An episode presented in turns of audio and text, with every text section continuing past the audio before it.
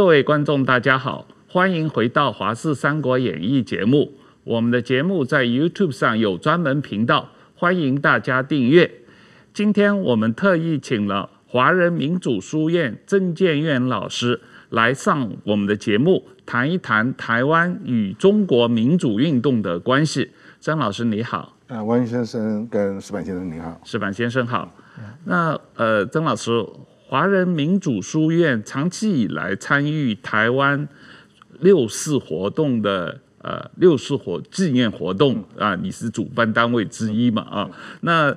台湾为什么要纪念六四啊？台湾为什么要关心中国的民主运动？呃，我想是这样子哈，因为六四在呃呃三十三年前发生的那一个晚上，正好台北中正纪念堂。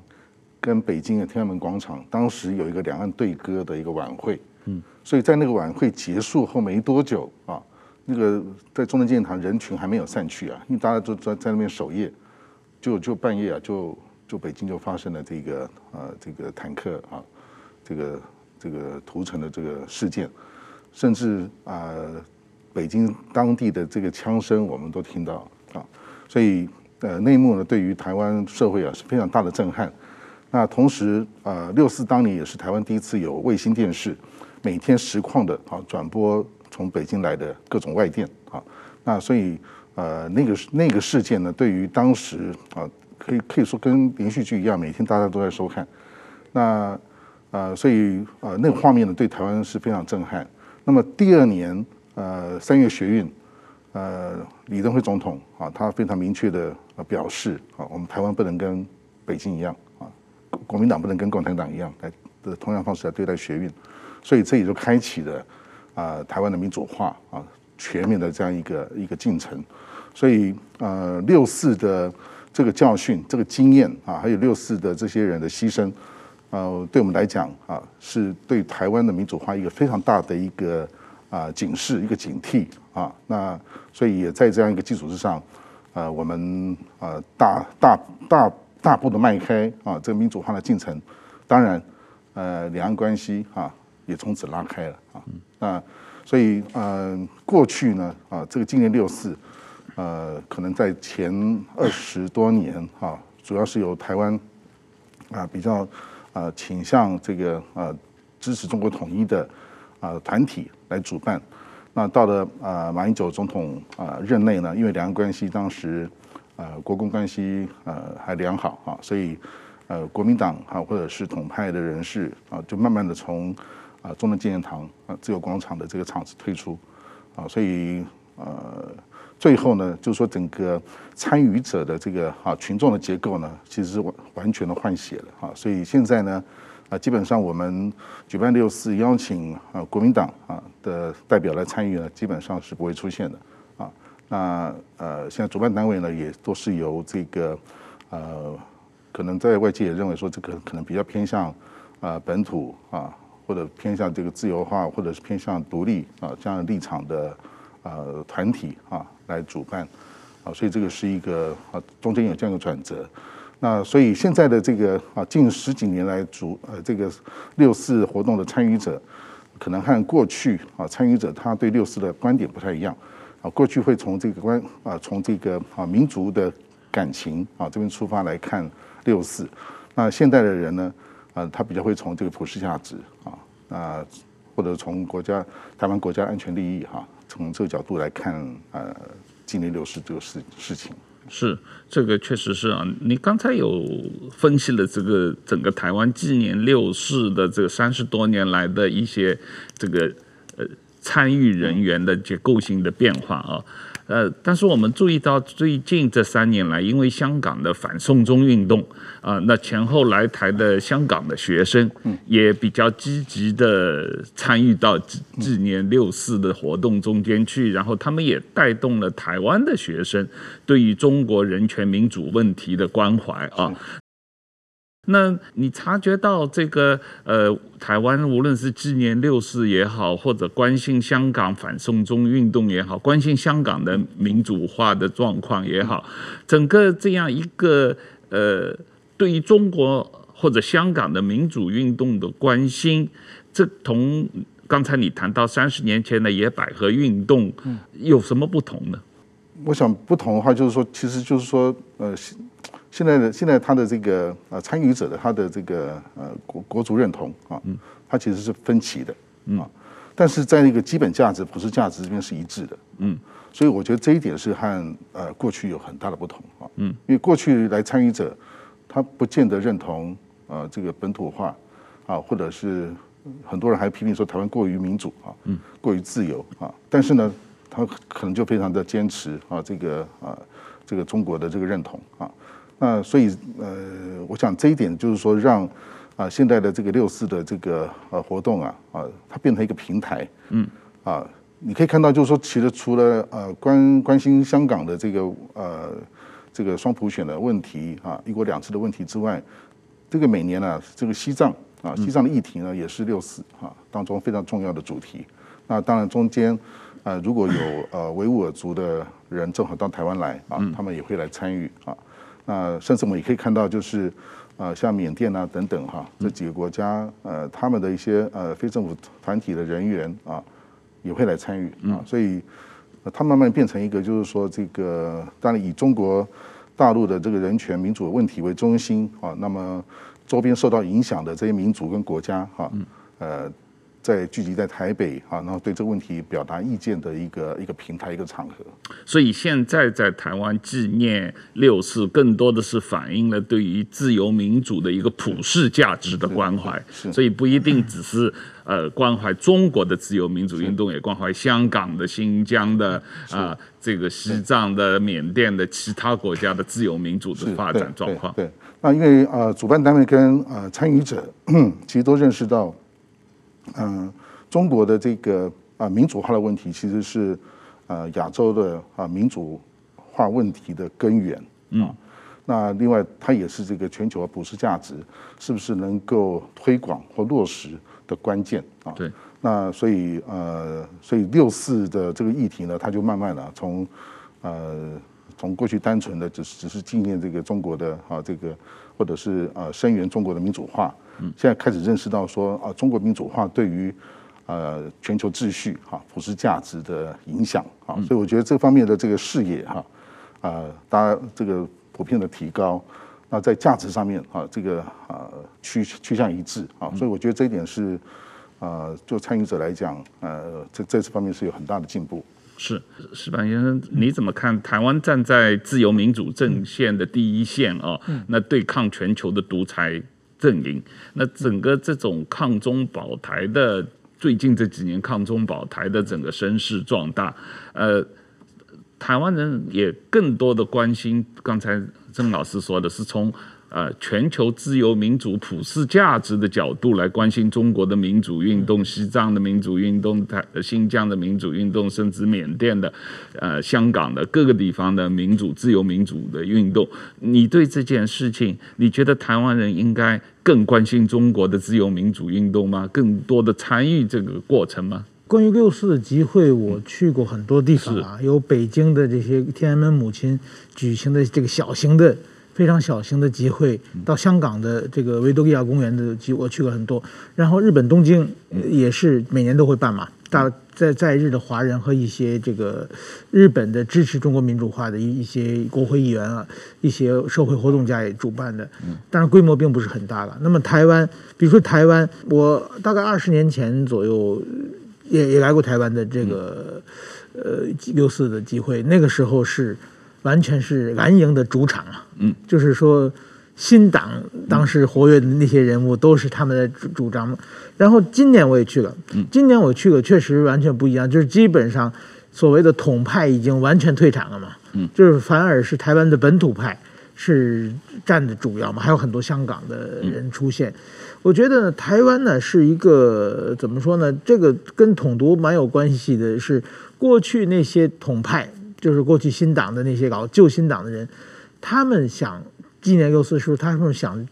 希望中国民主化，嗯，然后呢，就是说你民主化了，我们就可以跟你统一了，大陆了，我们就可以统一了嘛，中国就统一了嘛。这是台湾的，其实统派有两种，一个是老统派，一个新统派。嗯，老统派是什么？老统派是我们过去统一他们，对，对不对？然后新统派是他们过来统一我们，这就完全不一样了嘛。就是我们过去统一他们的话，大部分台湾人觉得，呃，大家很多当然是本土派，对中国不是很关心，但是你们要过去统一他们，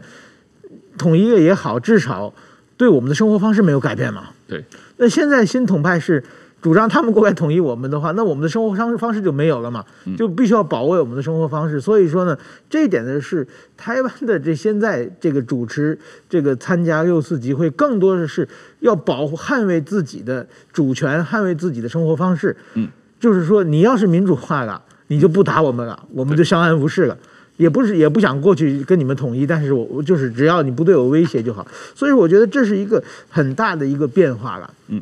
那么。呃，我常过去我也常说，我说台湾的防线有三道防线，就是说台湾的确实是全世界的非常危险的一个地方嘛，随时有被三道防线。第一道防线是当然在台湾内部了，就所谓的什么各种新那个媒体的渗透啊，什么第五纵队啊，就是万一别人打过来之前，先打开城门的这群家伙有没有？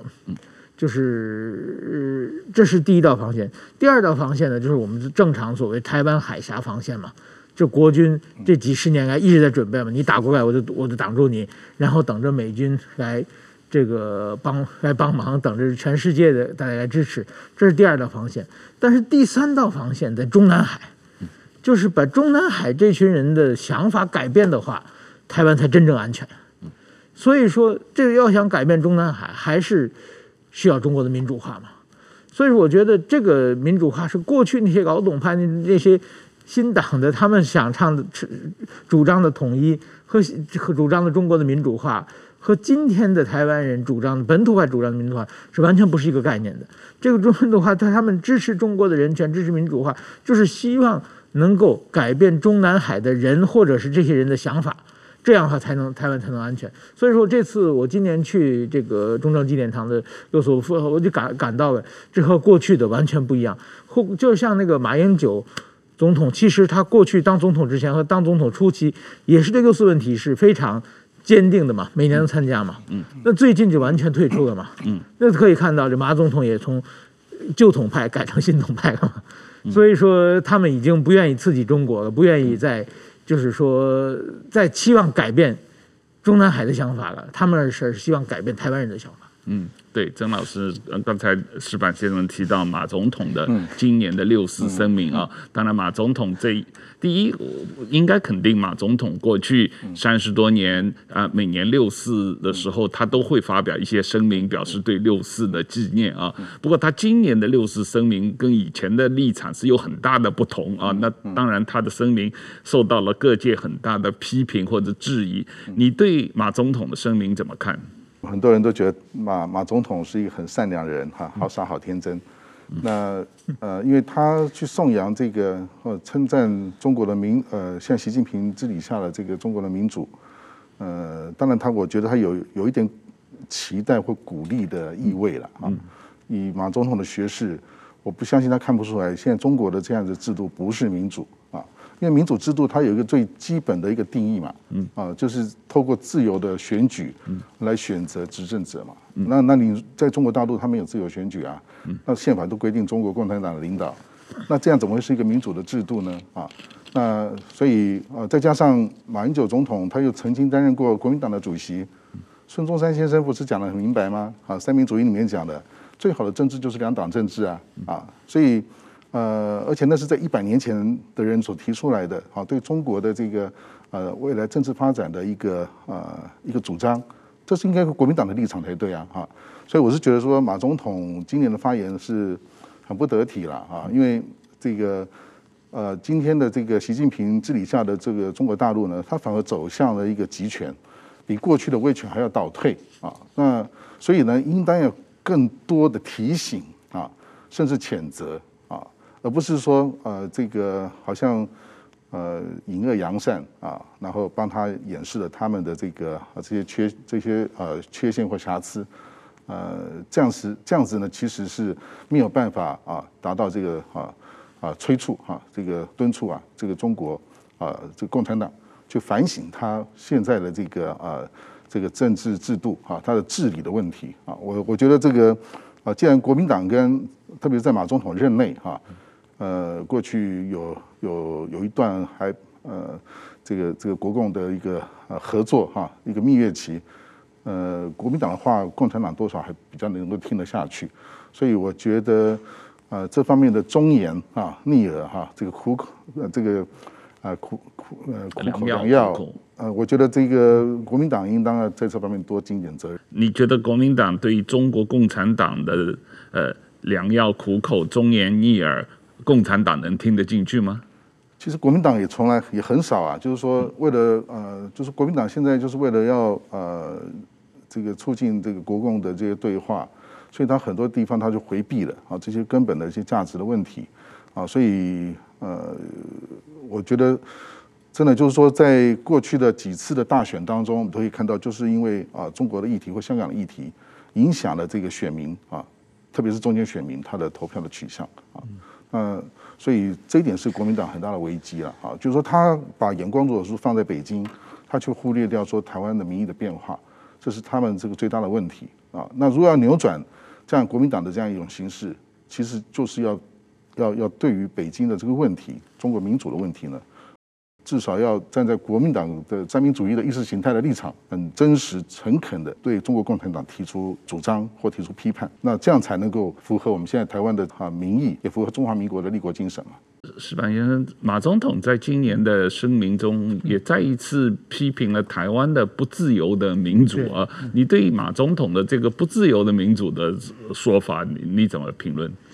呃，怎么说呢？我我觉得这个是完全是，就是台湾的作为一个在野党，你批评政府是某种天天经地义的，你要监督政府、批评政府。然后呢，台湾的民主，我我认为特别是在法治这方面，确实有地很多地方做的还不够，这个批评是绝对没有问题的。但是你拿出这个对比，就完全不对的嘛。就是这人家的小孩。上学可能功课稍微学习差一点，你比旁边那个黑道，你说他们家怎么怎么样？你这完这完全没有可比性嘛。您如果抛去中国的话，你单纯的在台湾指出台湾的问题，我觉得这是一个非常呃，这个作为在野党是个良性的批评。但是你说中国做得好，中国做得很努力，这一下子就把你所有的批评的动机，就让人家一下子就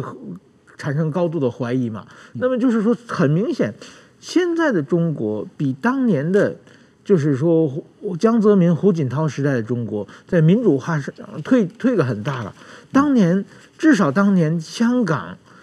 像李卓人他们可以上街嘛，像香港那个维多利亚公园每年都可以纪念六四嘛，现在都不可以。李李卓人钻关到监狱里面去了，这个维多利亚公园现在是完全禁止了。那你当年那个时候，你马英九总统天天在。还每年都在批评中国的这个民主的不够的话，你今天更严重的时候，你反而开始夸他，嗯，这个就是大家认为你的双重标准已经非非常非常严重了嘛。所以说，我觉得就是国民党它有一个非常重要的问题，就是国共内战，它有两个问题，一个是分赃不均嘛，一个是争争夺天下嘛，要抢地盘，这个抢资源，另外一个就是理念的对立嘛。那当年就是说，国民党跑到台湾来两蒋，就一直鼓吹反共的理念，来凝聚台湾人在一起嘛，来支争取国际社会的支持嘛。那么今天，你把这个理念对立放弃了，那你只剩下和共产党分赃。嗯，那共产党谁凭凭什么分给你脏，对不对？那现在反而是民进党把理念对立的大旗竖起来了嘛。嗯，我们民主自由嘛。嗯。这一下大家就凝聚起来了嘛，所以说我觉得这一点，我觉得国民党如果他自己再不不找回自己的理念来，其实我觉得，如果说在六四问题上，中国民主化问题上，国民党也很远要比共产党有发言权嘛，呃不比比民进党有发言权嘛，嗯，因为民进党毕竟跟跟我没关系嘛，嗯，他在民进党在历史上跟共产党是往日无冤近日无仇嘛，基本上你没镇压过我们国民党。血海深仇一大堆嘛，那么多人被打死、被镇压，所以说我觉得国民党在这方面的话，如果他能挑起来的话，不但是在台湾，一定会他的支持者会会重新有很多支持他的人，在全世界。他的旗帜也会竖起来的。所以说，我觉得这这一点的话，真的这个一个当一个政党消失失去理念的话，说说这个政党马上就会完蛋的。曾老师，我们稍微再多问一下关于华人民主书院啊，在你参与这个六四纪念活动，或者是挺香港反送中活动的这个组织过程中，与其他的台湾人权组织或者其他各政党的合作的情况怎么样？基本上我们都是合办的啊，嗯，所以都是和台湾的呃人权组织哈，嗯，大家一起共同来筹办这个每年六四的活动，嗯，那政党的部分呢，就是我们每年会邀请各个政党啊，就在立法院有席次的政党啊，或者是有社会声量的这个社会影响力的政党，嗯，邀请他们来呃来致辞啊，来发言。那这是我们每年啊，这十几年我们参与主办之后啊，就是形成一个惯例，所以它也变成一个呃，同时也是一个人权的市集了哈。大家大家在那边交换各种讯息，嗯。啊，那呃或者是各种书籍的出版购买哈，大家可以在那边可以找到啊这些相关的这些资呃文献和资源，嗯，那。可是更重要一点就是说啊，各政党可以在这个这这个这个平台上面，嗯。啊，去啊，像这个，因为这个这个活动是是国际性的，嗯，这个这个国外的关心比国内还要来得多，嗯。啊，所以这是也是各个政党的向国际社会啊表达他们对于中国啊民主化问题啊的立场啊非常好的一个啊一个一个机会，嗯，但是就是呃。最捧场的，好，我讲啊，最捧场就是时代力量，嗯嗯啊，那呃，最不捧场的国民党啊。就我们主办之后呢，国民党只有一次啊，嗯，他是他的文文传会的啊，当时的副主委啊，嗯，呃，李明显啊，他来了一次，嗯，之后就又消失了。那民进党呢，有时候会来，有时候不来啊。那个呃，特别是在呃执政以后啊，的确，民进党也是对于呃这个中国的民主化的问题，从呃，政党或从政府的立场，他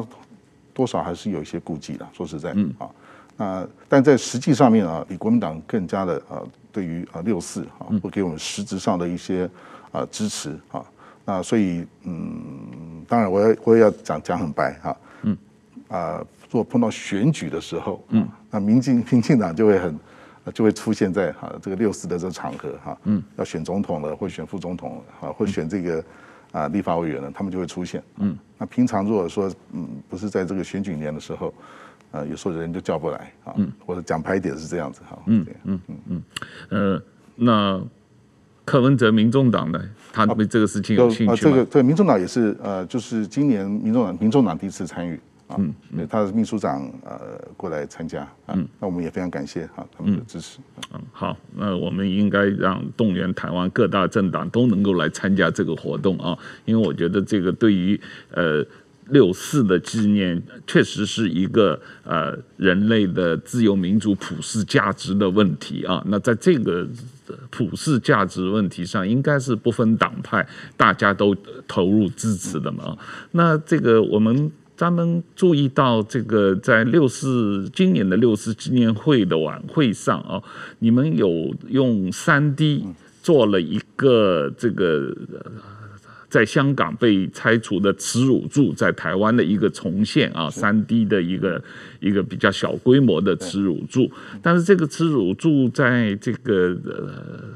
六四活动以后，好像是放在了自由广场上继续。留在那里展览嘛？可是最近好像有被人这个喷黑漆来污损了啊！那当然，这个警方很快把这个做这件事情的人逮捕到了，呃，是一个姓李的男子啊。那就你了解，现在这个案情进展怎么样？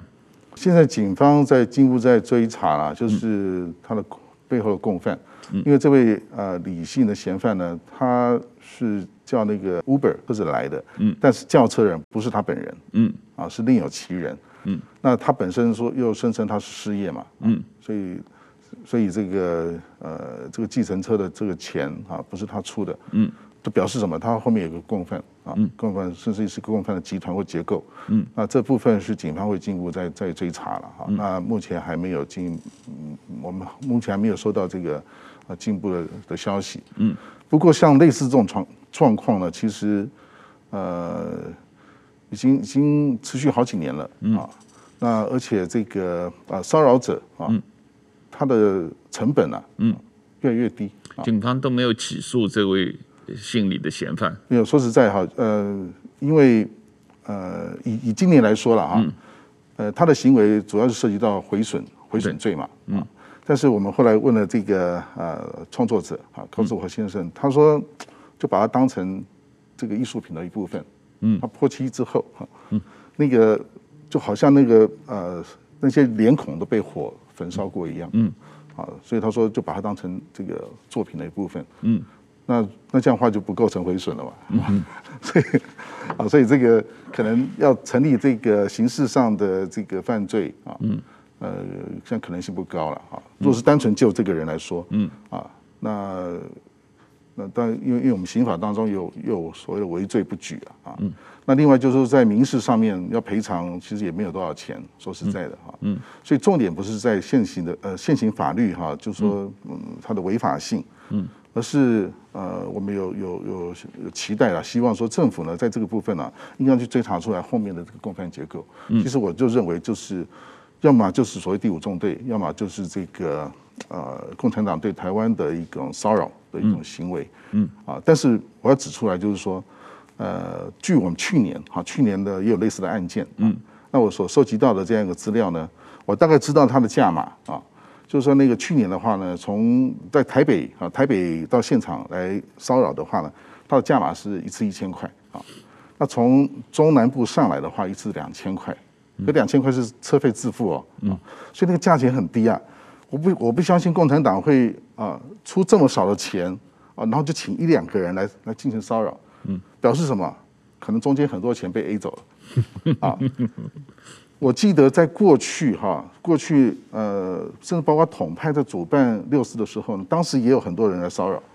啊，像那个爱国同心会，那他们当时是找什么？找他们是找街友了啊，他们还会送便当。然后就是呃，大概会找了几十个人啊，到现场就站在在那边啊，这个就站在站在现场啊，来表达他们的也许不同的意见。那至少他这个花了钱也买了便当啊，然后也安全的把这些人呃是送进送出啊，这个花的成本呢远远高于现在。现在就是找个找个流氓，找个混混，或找个这个精神失常的就来啊，这个泼个漆，人人就跑掉了。啊，所以这造成一个骚扰了。那那当然我们是当然是不生其扰，可是有时候呃又觉得说他们如果不来的话，好像有时候又觉得说新闻性不太够啊，所以它也变成一个六四的一个活动的，变成一个一个一部分啊啊。那呃，所以这个也也就是说，这个中共呃或者他同路人的这个骚扰行为也现在也越来越荒谬了啊。所以就是说呃，如果中共在这方面有。有有有尝试要花花花钱啊，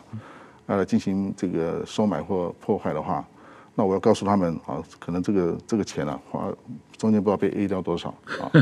啊！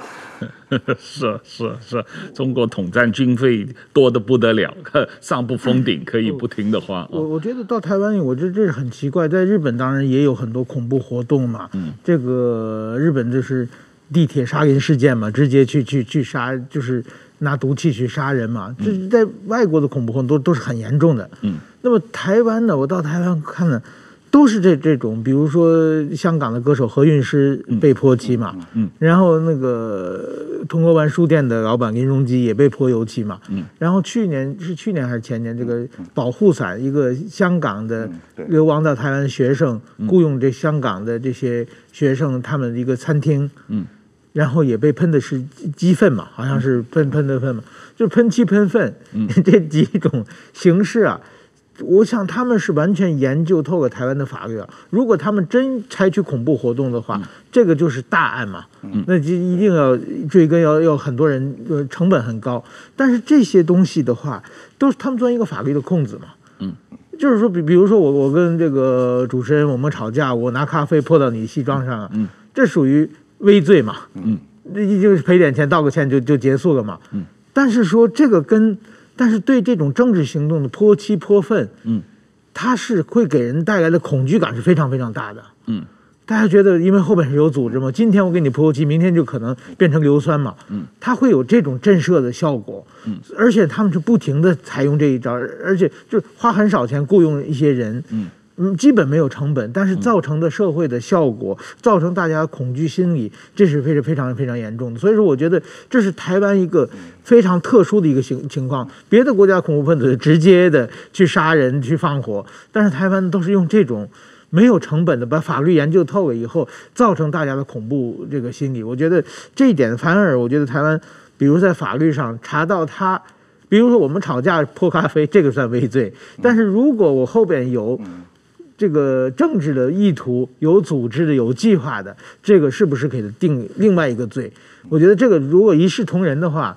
就完全是达到不了任何的震慑效果，反而会让台湾内部蔓延出一种恐怖的情绪。对，我也是觉得像呃你们这样的呃。民主组织啊，这个呃，从呃鼓励更多人来参加你们的纪念活动，然后保护参加人的安全的角度来讲，应该给呃台北市政府警察局施加更大的压力，他们应该承担起更大的责任啊、呃，在这方面、这个。其实我要帮他们说话了，因为我们都是呃合法申请的活动，嗯，所以呢，警察啊，他们都会保护我们的安全，嗯，嗯再加上中正纪念堂，它本来就有维安嘛，嗯。啊，所以其实安全是没有任何顾虑了。嗯，但是这种突，所以就是像像石板先生所讲的，他们就是钻法律空子啊。嗯，啊，就突然就给你泼个漆。嗯，你也说实在也防不胜防。那你对人身安全说实在也没有太大的危害，他们不会攻击人的啊。啊，但是就是说那种莫名的啊一种一种一种恐惧感啊，就说你只要沾惹到跟中共有关的议题，嗯，它会让。在台湾的人的社会啊，心呃心理当中产生一种制约的作用啊。嗯，但是我觉得作为你们这主办单位，应该起码在媒体上要给予更大声的谴责，引起社会舆论对这个问题的重视。就说这个，他们就是要通过制造恐惧来让一般老百姓不要参加你的这样的纪念活动嘛。那你就是要对他们这种。呃，制造恐惧的行为进行一个更大的谴责，然后给政府、给警察局施加压力，要他们对这些人能够更积极的去、去、去阻止他们，或者是呃呃通缉他们的这种行为。我觉得就是说，因为现在主要就是没有相关的法律的规范啊，嗯、所以我觉得这这应该是国家安全局啊他的责任啊，他要去把这个整个事情整整个呃整个做一个呃整体性的一个了解掌握。嗯嗯，那如果说找一般的警察，他们他们的职责就就尽到，他们就尽到了，就是说这个毁损或者怎么样啊，当事人他也找到了，嗯，那后面会有断线没有错，嗯，啊，因为呃行为者都是社会边缘人，嗯。啊，那后面呢大多数是呃可能都是一些帮会分子啊什么的，你要追到在后面啊，跟那个呃中共的这些关系。那个不是我我们一般的这个呃这个警察啊，他们有能力啊，嗯，可以可以呃可以侦办的。再加上就是说这个呃这个减掉啊减掉单位呢，呃在这问题的看法上，因为也事实上也是因为没有法源啊，所以我我举例来讲，去年那个案子啊，去年那个破坏那个六四现场案子，那个当那个被告今年也他也告我嘛啊，嗯，那那个我们在在那个呃法庭上啊，在辩论的时候。那个法官还说，这个就言论自由嘛，啊，然后又说，啊，他就这个精神，他就是那个呃，这个这个他他有智力的障碍啊，嗯，那也也很难成立犯罪啊，啊啊，那那你干嘛去为难他呢？是不是？反正给我这个道道德劝说，嗯，啊，所以就感到非常无奈啊，就是现行的法律规范没办法去处理了啊，这个那但是但是呢，这个啊政府有关的单位啊，事实上是。应当去再进一步去啊，就做调查了解。那就是要给各政党的立委施加压力，修改法律嘛啊，这个加强国安的法律方面的漏洞，能够把这个问题 堵起来。呃，我们还有一个类似的案子，就是今年在台南，嗯，就是说过去日本有一个八天雨衣的像嘛，是是是，过去的就是说统派是把这铜像的头切掉，嗯，这样的话就犯罪了嘛，抓起来嘛，嗯，今年去了一群人。把这个铜像戴上一个五星红旗的口罩，嗯，然后在旁边拍拍照，嗯，然后他们他们把这些放在网上，嗯，那样的话，是大家会觉得害怕嘛，嗯，就是保持距离嘛，就不碰到这群人不好惹嘛，嗯，但是他没有损害，他给戴着口罩，戴完口罩拍完照摘摘摘走嘛，嗯，戴一个给给戴一个五星红旗的口罩，根本就是构不成任何犯罪，嗯嗯，所以他们都是无罪了，但是制造那种心理恐惧还是非常非常大的，嗯嗯。嗯，对这个问题，恐怕还是要通过舆论来这个谴责他们的行为，造成大家对于这种行为的这个反感啊。曾老师，我们再谈一下刚才谈到的这个六四耻辱柱，丹麦雕塑家高志活的这个六四耻辱柱，你们呃华人民主书院，我理解你们在推动在台湾比较正式的重建。这个六四耻辱柱嘛啊，那呃，这个事情的进展怎么样？碰到的困难是什么？我们本来是希望说，呃，能够还呃能够还原原来的尺寸，它是七尺半嘛啊，嗯，我们用众筹的方式啊，在很短的时间之内啊，希望通过众筹的方式来募款，嗯，呃，但是并不是很顺利啊，所以我们现在只能做到一半，嗯。不到香港的一半，嗯，但我我觉得就是真实去呈现啊，我们在这方面努力的过程，跟台湾社会对这个问题的关心的程度啊，那后来我也发现说，这个啊捐款人啊，大概就是我们呃比较熟悉的啊，这个这些朋友啊，那所以表示说，嗯，这个在价值上面哈，大家是认同啊，可是在进一步具体的这个行动啊，这个六四可能还没有，就说或香港的议题呢。这个台湾社会的一种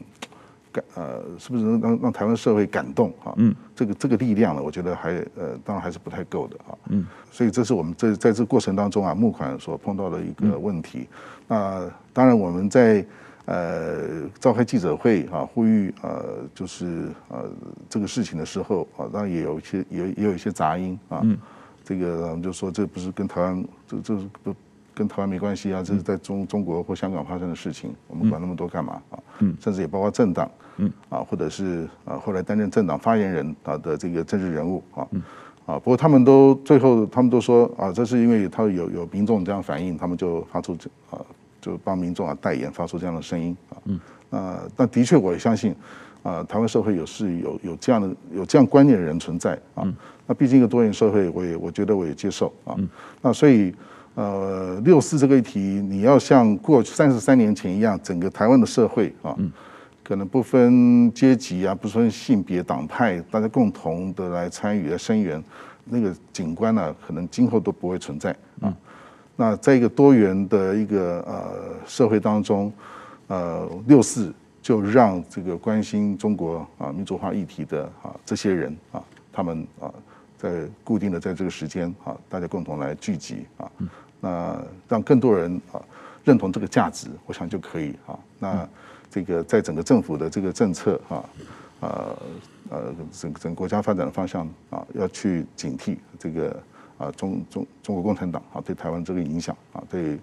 啊周边的这个国际秩序的影响，我想这样就就可以了啊。我也没有说要卷卷动。这个千千堆雪像过去一样哈，那样一种一种呃一种浪潮。对，我但是我想这个问题就是说，呃，纪念六四和支持香港民主化，支持呃西藏的自由人权，支持新疆的自由人权，或者支持这个。呃，其他地方的自由人权，作为一个支持普世价值的这个角度来讲，我觉得这个运动应该是一起推动的。那这个运动在台湾应该是力量越来越大才对嘛？啊，其实它这个运动它是有起伏的啊。嗯，在二零零八年的时候，嗯，是我参与过人数最少的一次。嗯，那是最后场中只有六个人。嗯，那那可是我们今年呢，大概有两千多人。嗯，所以就是说，这个人呢，慢慢、慢慢、慢慢上来，当然不能跟过去啊这个上万人这样来比较。可是我们可以看到，就是说这个呃价值的问题啊，其实这个场中或场外啊，其实这个整个台湾社会对这个问题的看法，去越其实越越越来越一致了啊。所以呃，既然现在是一个多元社会，大家都很忙，有各种的社会议题大家关心，呃，所以我我相我我认为就是说这样一个活动。也不见得大家一定要到现场来参与啊，当然这个是一个更积极的一个啊一个一个表现啊啊，但是那个呃，在你的日常生活当中或者在啊，你的这个呃呃这个呃公共政策啊，嗯啊，或者是这个问政上面了啊，嗯，多呃对多关心啊这个中国民主化的议题啊，嗯，呃，我觉得啊那那然后呃形成这个台湾台湾的一个政策的一个方向，嗯啊，在在各政党在这问题上面啊，不要太太大的分歧啊，嗯嗯，我觉得这样就可以了。那至于现场这个活动啊，就让呃这些民间团体啊或者支持者。他们可以去啊，去去参与啊，我觉得就可以了。当然，当然，当然，但是这个我觉得要像台湾的学生、年轻人的工作可能更重要哦。这个这个，因为毕竟这三十多年，我们也希望这这种活动能够长期坚持下去，当然是要靠年轻人嘛。我想这个不是问题哈，因为你可以看到，其实去参加的都是都是年轻人。嗯啊，我我认识的朋友。越来越窝在家里哈，看看看看视讯、看手机来参与，啊，到现场反正都是年轻人，嗯，所以我觉得这个问题我倒不担心了啊，因为从呃二零零八年六个人啊之后呢，整个换血就是当时的台大学生啊，重新把这个厂子接起来的，所以呃代代啊都有才人出来，我我我我我倒是啊不担心啊这样一个议题啊或者这样活动会在台北消失，嗯。呃，我觉得就是说，等于说，包括这次建这个天，这个从港香港大学把这个六四耻辱柱搬到台湾来说，有很多反对的声音。但是反对的声音呢，有很多来自本土派嘛。他们最在就是说，这个中国的事情凭什么跟我们没关系？我们凭什么要做？我觉得这种心态其实就是说，首先现在。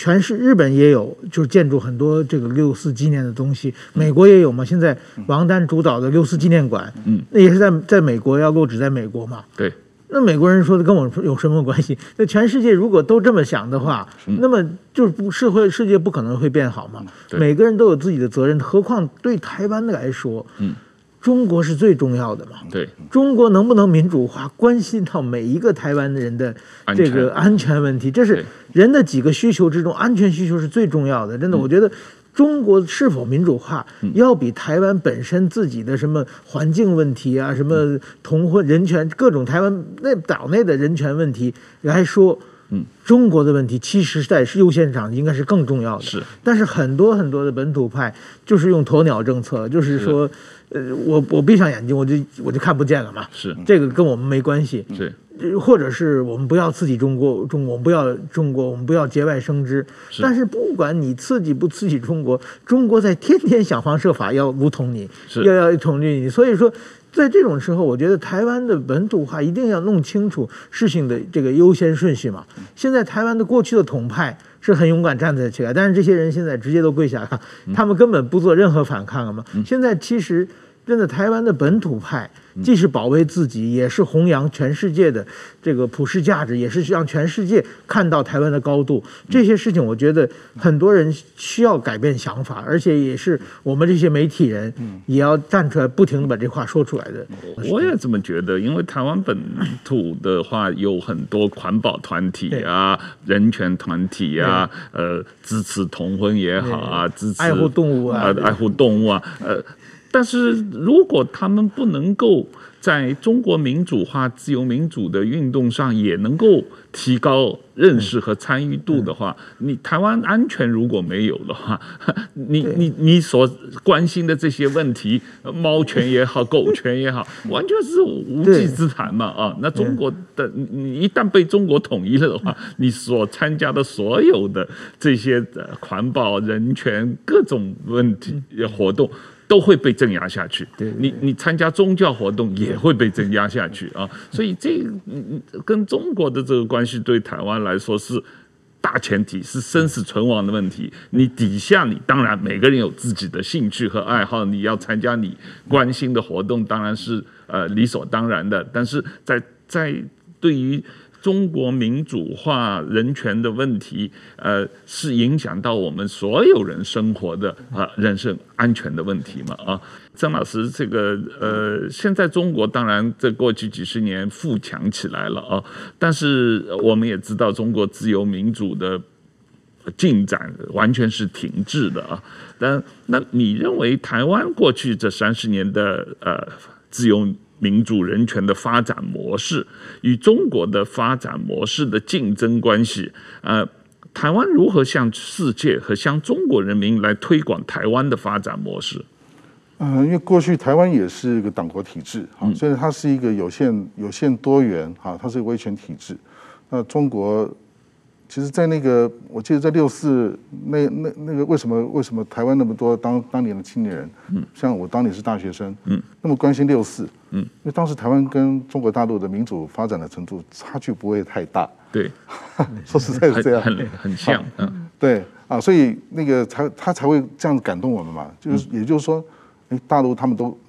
我们课本三民主义说他是他是地狱，我们是天堂。嗯，结果地狱的人都这么自由，嗯，那我们可以怎么可以落后他们呢？嗯，所以我说那个当时有这样一种竞争，嗯，但是现在没有，现在是台湾远远把这个中国抛在后面，嗯。啊，在那个呃全球的这个幸福国家哈或者是民主国家的指数，嗯，台湾在亚洲都都是名列前茅嘛，啊，嗯，可在中国大陆呢，它它是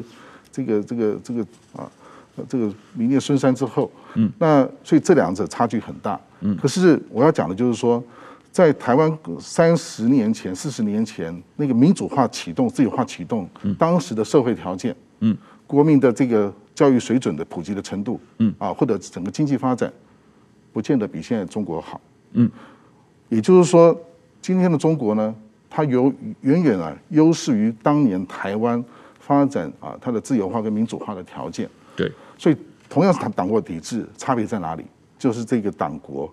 它有对于这个呃民主啊，对于共和、宪政主义，嗯，它的信念，嗯，也就在这个执政者啊他一念之间，嗯。啊，那所以我觉得这个这个是呃，因为共产党一直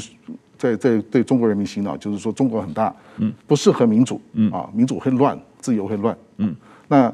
呃，台湾、哦、他们现在不再这么说了，他们现在是偷换概念了，说我们中国是全民民主，我们是世界上最先进的民主，我们天天执行民主，我们的民主比全世界所有国家都好。他们现在已经在偷换这个概念了。对对，那我要讲就是说，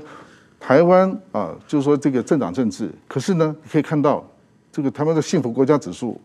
联合国做的嘛，我们也不是联合国会员国啊，嗯，我们是亚洲第一名啊，嗯，表示什么？这个乱中会有序。啊，这也不是也不是真的乱啊，它就是政党这个竞争，这这个这个取悦人民嘛啊，那个对人民表达他们啊对这个价值立场的一种坚持啊，但是一常常是一种秀，一种政治秀，所以呃，大陆在对内的这个宣传洗脑，它常常曲解了哈这个台湾的这个这个这个呃这个呃民主政治，说他的一个一个表象，那。呃，但是我想台湾的经验可以至少可以啊、呃、证明一点，就是说，呃，华人社会它是可以完完完完完全全可以跟啊这个跟宪政主义啊这个结合的。我们在这个宪政的这个秩序当中啊，经营公共生活，经营我们的公民社会，这个是完全没有问题的啊。所以台湾可以做到，我相信啊，呃，以现在中国大陆的啊，它的国民的啊知识水准啊，或者它的这个和社会经济啊。的这个能力啊，应当有这样的条件啊。嗯。那呃，所以呃，我觉得这一点是台湾的这个呃民主化呃呃做一个对比啊，而且可以呃给给中国社会啊中国人啊一种启示啊。嗯。就说这这样这样一种政治选择，嗯不会比现在更差。何况啊，这个一百年前就是在在同样的土地上面啊。清朝末年的这孙中山啊等等这些，他们也就对中国的民主化提出他们的一些啊看法，嗯啊，还有一些实施的一些方略啊，嗯，那个也不见得说啊，你要一次全国同时啊实施这个大选没有啊，嗯啊，它也是分阶段啊分省啊，嗯，这个这个分分层渐进的这个方式，这个都是啊今后啊中国在取法啊可能十九世纪末的当时。啊的中国人对于整个中国民主化啊进程的一些看法，我觉得还有还有很多这个现代的意义啊。嗯。所以，既然那个十九世纪人都都向往这个中国民主化，为什么二十一世纪的人，反而一个比当年的这个满清啊更加的集权、更加封建？嗯。啊，这这个是不可思议的事情。嗯。啊，所以台湾人可以走出来啊，我相信所有的华人、中国人会也能够啊选择这条路呢。嗯。可以坦然的，而且不用害怕中国会乱。不用害怕你的生活会受到干扰，真的不用担心。嗯嗯，好，那今天的时间差不多了，谢谢曾老师，谢谢石板先生，谢谢大家。